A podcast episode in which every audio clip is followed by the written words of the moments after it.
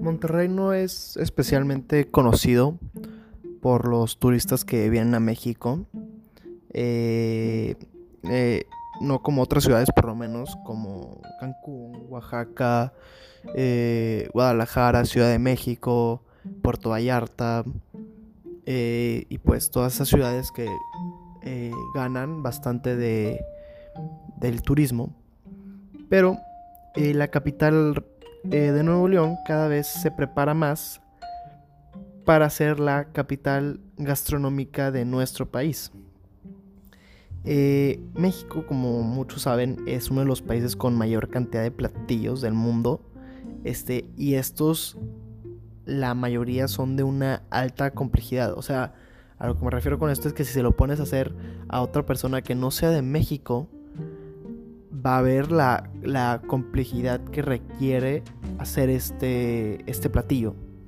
Eh, bueno, este, la cocina mexicana pues es muy diferente a la región montana, yo creo, por cómo se formó la gastronomía en México y cómo se formó la gastronomía en Monterrey. Eh, en México, bueno, en el resto de México, este, la gastronomía se forma, sobre todo en el sur y en el centro, la gastronomía se forma por, eh, porque cuando los españoles llegan a México, eh, pues en, en, esas zonas había una gran población de indígenas, las cuales habían desarrollado una gastronomía súper compleja y los españoles que venían con sus propios, eh, con su propia gastronomía, pues hicieron un intercambio cultural y esto llevó a la gastronomía de México. Ahora, en Monterrey nunca hubo una gran concentración de, de este tipo de, de, población. Los indígenas que habitaban en Monterrey no, era una, no eran grandes civilizaciones, no eran unas grandes ciudades como en el centro, como los aztecas, los mayas, los olmecas, los toltecas. Aquí habitaban unos indígenas que se llamaban eh, chichimecas, los cuales eran no hacían ciudades, eran este comían del campo y pues no, nunca tuvieron una gran gastronomía. Ahora, Monterrey, por lo tanto, nunca tuvo un gran aprecio gastronómico hasta ahora, porque Monterrey, recordemos que está cerca de la cultura americana y está cerca de la cultura mexicana. Entonces es el perfecto puente para que estas dos culturas se intercambien. Ahora, esto ha llevado a que la gastronomía mexicana, perdón, de Monterrey, sea de otro nivel totalmente, ¿no? O sea, que sea muy diferente, ¿no? Sobre todo el noreste del país es, tiene una gastronomía muy, muy regional a comparación de, del sur del país que tiene otra gastronomía totalmente diferente, ¿no?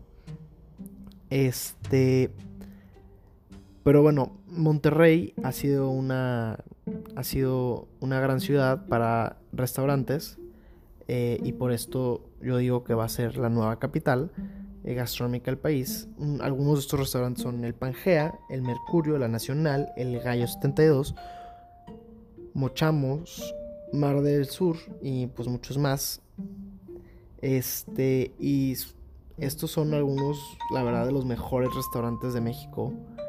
Eh, pero ¿cuál es la, verdadera razón por las cuales estos restaurantes, los cuales cobran cantidades exorbitantes por platillos, están en Monterrey?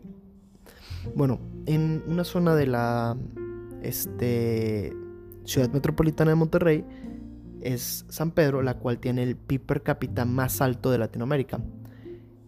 Esto ha llevado a que pues la gente que quería platillos más exclusivos, pues les gustó esta idea de el gourmet, la comida gourmet o la comida internacional. Y pues en Monterrey está este, esta cocina mexicana, no tan arraigada, pero está esta tendencia a internacionalizarla, pero de una forma gourmet, no como estas cadenas americanas como Taco Bell, sino de una forma gourmet, ¿no? Y haciéndola como un platillo de lujo, como si fuera comida francesa o comida este de alto nivel, ¿no? De la alta cocina, pues. Y pues esto ha llevado a que cada vez más se creen más restaurantes de este tipo y a poner a, a Monterrey en el mapa de la gastronomía. Porque si quieres algo tradicional, te vas a Oaxaca, te vas al sur, o sea, te vas al sur. Pero si quieres algo internacional, gourmet, de alto nivel, de este, alta técnica, vienes a Monterrey.